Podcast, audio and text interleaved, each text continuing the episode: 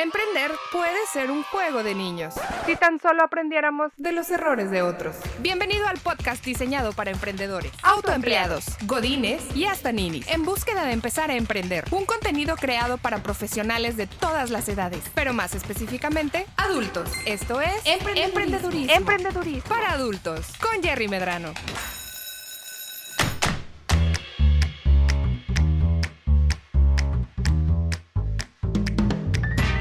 ¿Cómo están? Bienvenidos a un nuevo episodio de Emprendedurismo para adultos. Yo soy Jerry Medrano. Gracias por estar con nosotros. El día de hoy, el día de hoy vamos a tomar un tema extremadamente importante, pero realmente importante para todos los emprendedores que queremos sacar adelante nuestro proyecto.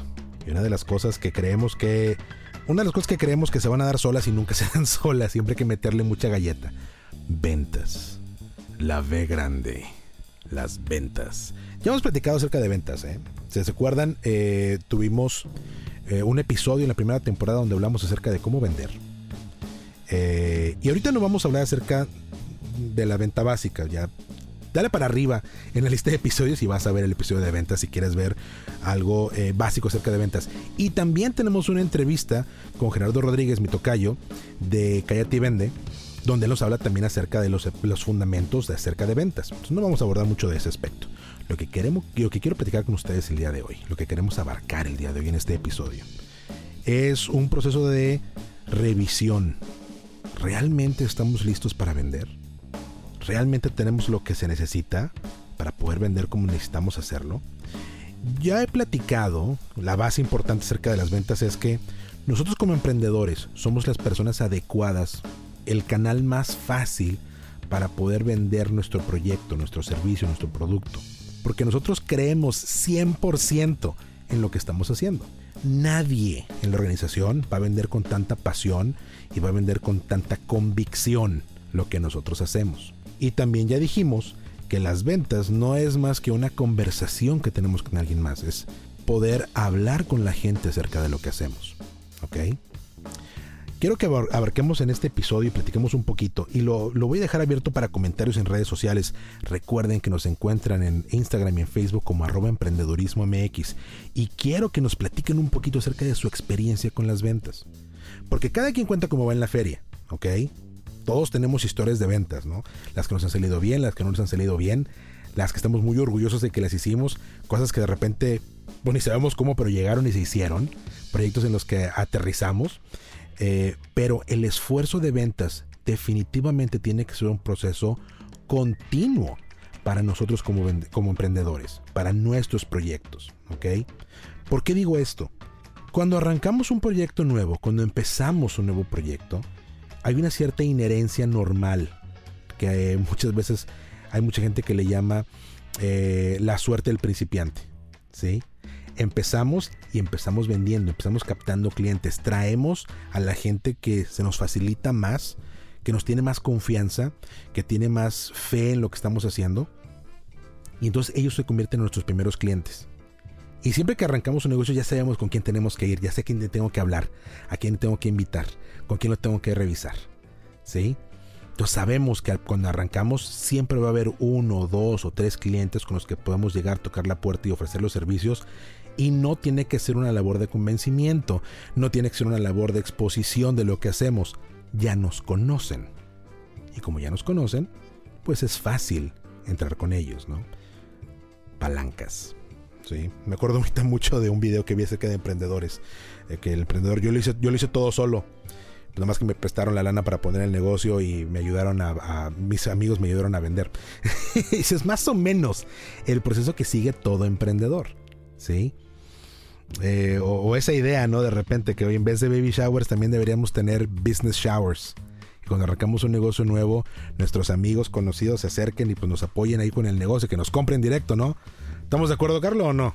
Sí, pues estaría todo dar. Juan, ¿sí o no? O sea, todo dar, ¿no? Cuando arrancamos, por ejemplo, cuando arrancamos un podcast, pues invitamos a la gente que nos conoce para que escúcheme el podcast. Oye, por favor, ven y consume, ¿no? Que está bien padre. Y recuerda, si tienes amigos o amistades, conocidos, familiares que tienen podcast, like and subscribe, compártelo, que la gente se entere, ¿sí? Consúmelo, es súper padre. toda labor que hacemos la hacemos con mucho cariño por un proyecto en particular, queremos lograr algo. Y entonces está padre que apoyemos a la gente. Todo está dicho y bien padre, que bueno. La que suscribe a este podcast también, ¿eh? Compártanos con sus amigos. Compártanos con la gente, por favor.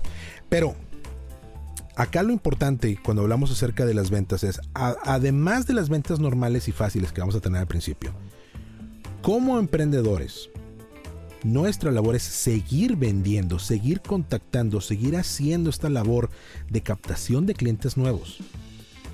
Porque eso es lo que mantiene a la empresa, es lo que mantiene el proyecto vivo. ¿Sí?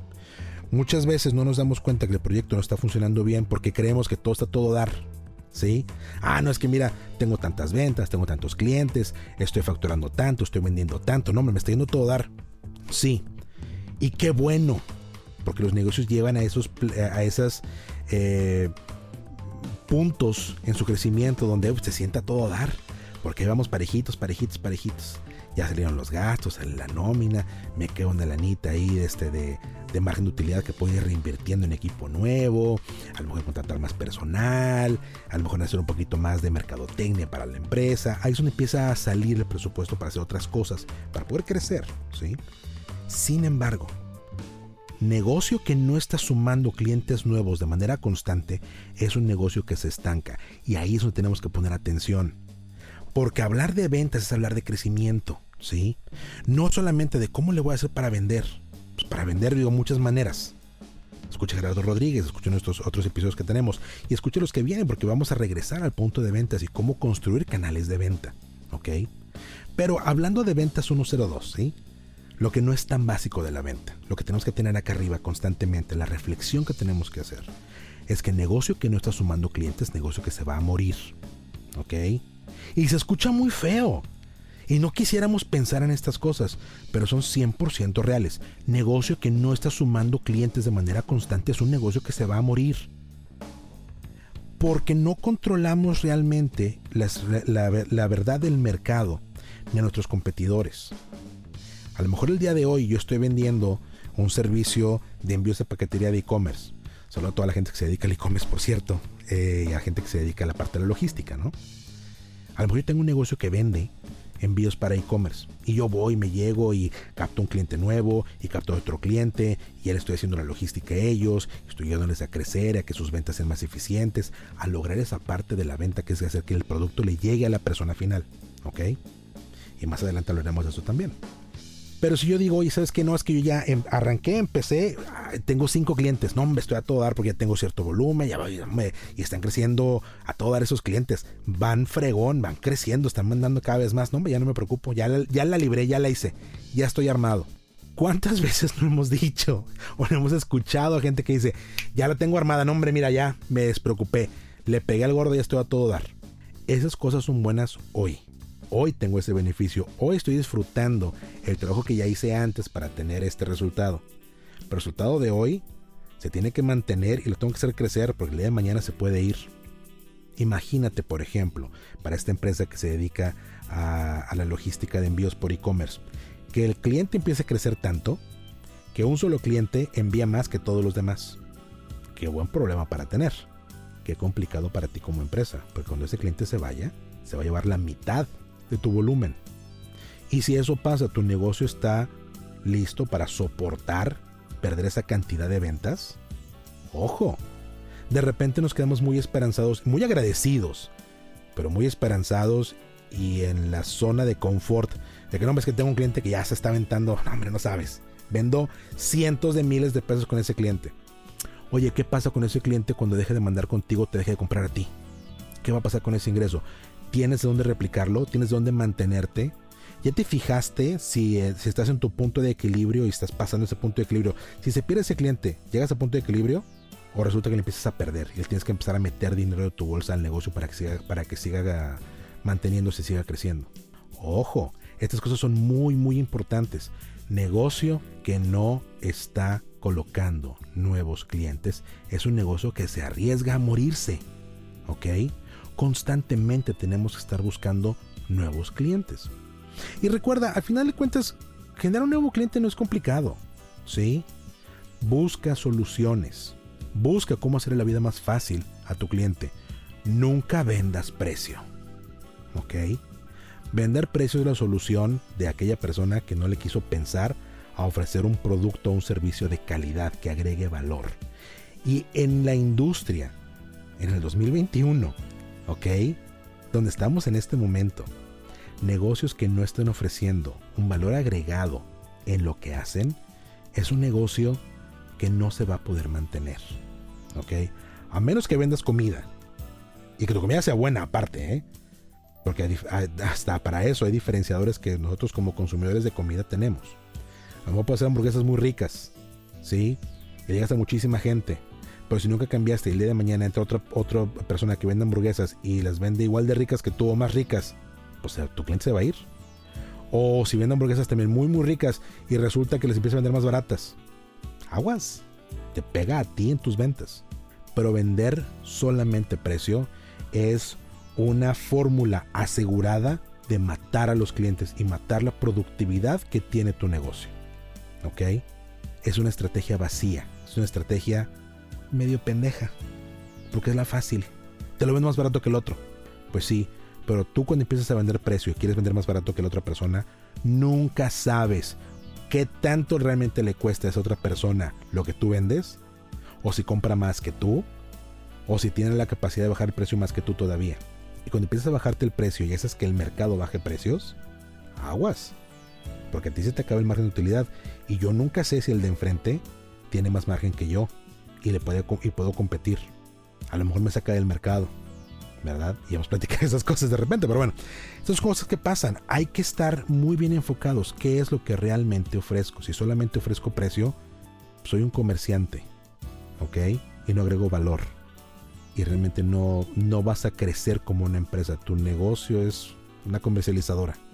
Y las comercializadoras, hasta las comercializadoras, gente que solamente vende precio, depende de tener clientes para poder generar volumen. ¿Ok? Entonces, ya que estamos claros que un negocio que no vende es un negocio que se va a morir, tenemos que ser muy cautelosos qué vendemos y cómo lo vendemos. ¿Ok? Una de las mejores inversiones que podemos hacer nosotros como emprendedores en su momento, ¿sí? Es poder invertir en un equipo de ventas. Poder invertir en una persona o en un equipo de personas que se dediquen a constantemente estar capturando clientes nuevos. Para que esto funcione bien, tienes que tener extraordinariamente claro cuál es la función que tú estás vendiendo, cuál es tu valor agregado, cuál es lo que cuál es aquella cosa que hace que tu producto, que tu oferta, que tu negocio sea diferente a los demás. Y esa propuesta de valor tienes que complementarla y tienes que hacerla crecer. Porque es lo que el vendedor va a salir a vender. Y mira, yo le tengo muchísimo respeto a los vendedores que estamos en calle, que trabajamos constantemente haciendo estas cosas, que trabajamos constantemente en ventas. Un solo de mi equipo de ventas en, en la empresa que se dedican incansablemente a capturar nuevos clientes. Pero es un trabajo complicado porque yo como empresa, yo como emprendedor, tengo que ofrecerte las herramientas para que puedas salir a vender lo que yo hago. Si yo no te doy herramientas para salir a vender, el vendedor va a vender precio. Si no tengo cualidades de las cuales hablar que me hacen a mí diferente que la competencia, lo único que vas a vender es precio. Ya te dije, vender precio es malísimo. Porque cuando, cuando tu eh, punto fuerte de la venta es cuánto cobras, Nunca va a faltar el que te diga, ah, es que mira, yo conozco al primo de un amigo que lo vende más barato. Ah, es que yo tengo mi cuate que, ¿sabes qué? Pues, es que él, me lo hace y él me lo hace baratito. Y entonces te pones a pensar, yo siempre que escucho eso me, pongo a pensar lo mismo. A ver, ¿y cómo hace esa persona su chamba? ¿Cómo hace esa persona el trabajo que yo voy a hacer? ¿O cómo, cómo es el producto de esa persona comparado con el mío? Si tú batallas para ver cuál es el valor agregado que tú tienes, fíjate en el mercado gente que vende algo similar a lo que tú haces, que ofrece algo similar a lo que tú ofreces, y fíjate qué están ofreciendo ellos. Compara tu producto, tu servicio, con otras empresas que se dediquen más o menos a lo mismo. Y ahí te vas a dar cuenta cuál es la diferencia entre lo que tú haces y lo que hacen los demás. Y te puedes dar cuenta si tú estás ofreciendo un valor agregado o si tienes que desarrollar un valor agregado para poder complementar tu oferta de servicio de producto. ¿Sí? Recuerda que en este punto necesitamos ofrecer un valor agregado, necesitamos ofrecer un servicio no personalizado, porque a veces no es posible hacer esas cosas, pero sí tiene que tener un valor para la persona que lo compra. ¿Qué me hace diferente a mí de los demás? Y esto que te platico se llama benchmarking. Seguramente si lo buscas en Google vas a encontrar infinidad de libros, infinidad de mentores y gurús que te van a hablar acerca del benchmarking y que te van a decir muchos que es una cosa complicadísima, que es una, eh, es una disciplina estadística muy compleja. Y sí, sí lo es. Y sí, sí lo puede ser. Pero al final de cuentas el benchmarking, en su parte más básica, en la parte que tú y yo podemos aplicar hoy, es ¿qué es lo que vendo yo? ¿Quién más lo vende? ¿Cómo lo venden ellos? Busco en sus redes sociales, busco en su página de Facebook, me acerco para entender qué es lo que están haciendo ellos y empiezo a comparar lo que tienen ellos y lo que tengo yo. También porque eso te ayuda a complementarte a ti como emprendedor, como idea. A lo mejor tengo una idea muy buena de vender estos botes de agua, ¿sí? Que todo el mundo vende. Oye, es un bote de agua muy bonito. Oye, está bien padre, no, hombre. La etiqueta está muy bonita también. Oye, la tapa está muy innovadora. No sé, cualquier cosa, ¿no? Pues si me da cuenta yo vendo un bote de agua, como lo venden los demás, pues mi competencia es, o sea, mi, mi propuesta de valor cuál es. Porque mi competencia por ejemplo, esta a lo mejor me está vendiendo de que, ah, es que utilizamos agua, este, no sé, utilizamos agua de manantial o utilizamos agua de iceberg de Canadá. Hay una marca por ahí que así se vende, ¿no? Que ese es su valor agregado, que es agua de un glaciar de Canadá que nunca ha sido tocada antes, que es 100% nueva, que su proceso de filtración es súper sencillo y realmente no tiene un impacto de carbón porque pues es agua pura pues yo no puedo ir a Canadá a embotellar agua, ¿eh? no sé si tú puedas. Si tú puedes, dale. ¿Sí? Porque también influye mucho cuál es mi capacidad de inversión y técnica contra lo que tienen los demás. ¿Sí? Y si yo no puedo ofrecer eso que ofrecen ellos, entonces ¿qué ofrezco yo? Y si no se te ocurre que puedes ofrecer, que puedo ofrecer yo con esta botellita de agua que tengo yo aquí, contra la que traen del Canadá, de englaciar purísimo y cuánto rollo, pues es bien fácil. Esta es un agua local porque esta la hacemos aquí en México. Y esa otra agua la tienes que traer de otro lado. ¿Sí? Entonces, si me consumes a mí, me estás consumiendo un producto nacional contra un producto importado. Y ahí ya tienes una propuesta de valor. ¿Sí? Puede haber muchas más. Y si, empiezas a ver tu proceso con el proceso de los demás, vas a encontrar áreas en las cuales tu producto tiene que aportar. Va más allá de lo que es el producto en sí es una propuesta de valor. La propuesta de valor es qué te da mi producto o mi servicio adicional. ¿Qué recibes a cambio de lo que me compras adicional? ¿Cuáles son las cosas que hacen que mi producto o mi servicio sea más valioso por sí mismo? No es que mira, nuestro producto lo hacen artesanos locales, estamos apoyando a las comunidades locales. Ese es un valor agregado. A veces creemos que no es así, pero sí lo es. Oye, lo que pasa es que lo que hacemos nosotros solamente lo hacen madres solteras. La gente que trabaja con nosotros son madres solteras que están buscando apoyarse. Es un valor agregado. Tienes que identificar los valores agregados directos si comparo una botella de agua contra otra. ¿Qué tiene la mía que la otra no tiene? Y luego tengo que ver cuáles son aquellas eh, variables que son relacionadas. Las cosas que están alrededor que lo mío lo hacemos aquí con artesanos, que lo mío estamos apoyando a las comunidades este, de la periferia del estado, eh, que nosotros tenemos conciencia social y estamos apoyando mucho a, eh, no sé, cualquier, cualquier causa que te pueda apoyar al final de cuentas, cualquier cosa que estés haciendo desde el punto de vista de altruismo, que estés apoyando ciertas comunidades restringidas o marginadas. Todos esos son propuestas de valor y son cosas que tienes que mencionar al momento de vender porque son las que hacen que tu producto o tu servicio sean únicos y diferentes. Bueno, aquí llegamos con el episodio del día de hoy. Recuerda que emprender puede ser tan fácil como un juego de niños. Sin embargo, para que sea así, hay que hacer la tarea. Y la tarea de este episodio es la siguiente. ¿Ya volteaste a ver tu producto y tu servicio? ¿Ya te identificaste cuáles son esos valores agregados que tú ofreces que nadie más ofrece? ¿Ya hiciste tu tarea de benchmarking? Si no lo has hecho todavía, ve a hacerlo. Tómate el tiempo de hacerlo. Identifica cuáles son las propuestas de valor que tú tienes que nadie más tiene. ¿Qué haces tú que es mejor que los demás? ¿Qué haces tú que es único que los demás?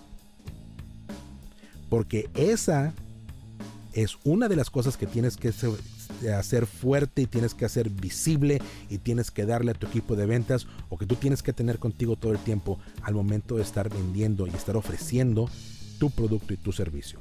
De aquí sale la base para hacer muchas otras cosas y cosas que vamos a platicar en los siguientes episodios, que son buenísimas y que te van a ayudar a ti a poder crecer de manera exponencial tu proyecto. Pero todo empieza con esto. ¿Qué hace a mi producto? ¿Qué hace a mi servicio diferente a los demás? Que hacer la tarea. No se te olvide. Gracias a todos por acompañarnos. Recuerda que nos encuentras en redes sociales arroba emprendedurismo en Facebook y en Instagram. Yo soy Jerry Medrano. Nos seguimos escuchando. Hasta la próxima. Llegó el momento de poner en práctica todo lo que aprendiste en este episodio de emprendedurismo, para adultos. Síguenos en Facebook e Instagram como arroba emprendedurismo MX y en nuestro canal de YouTube, una iniciativa de Jerry Medrano. Nos escuchamos en el próximo episodio. Ahora, haz la tarea.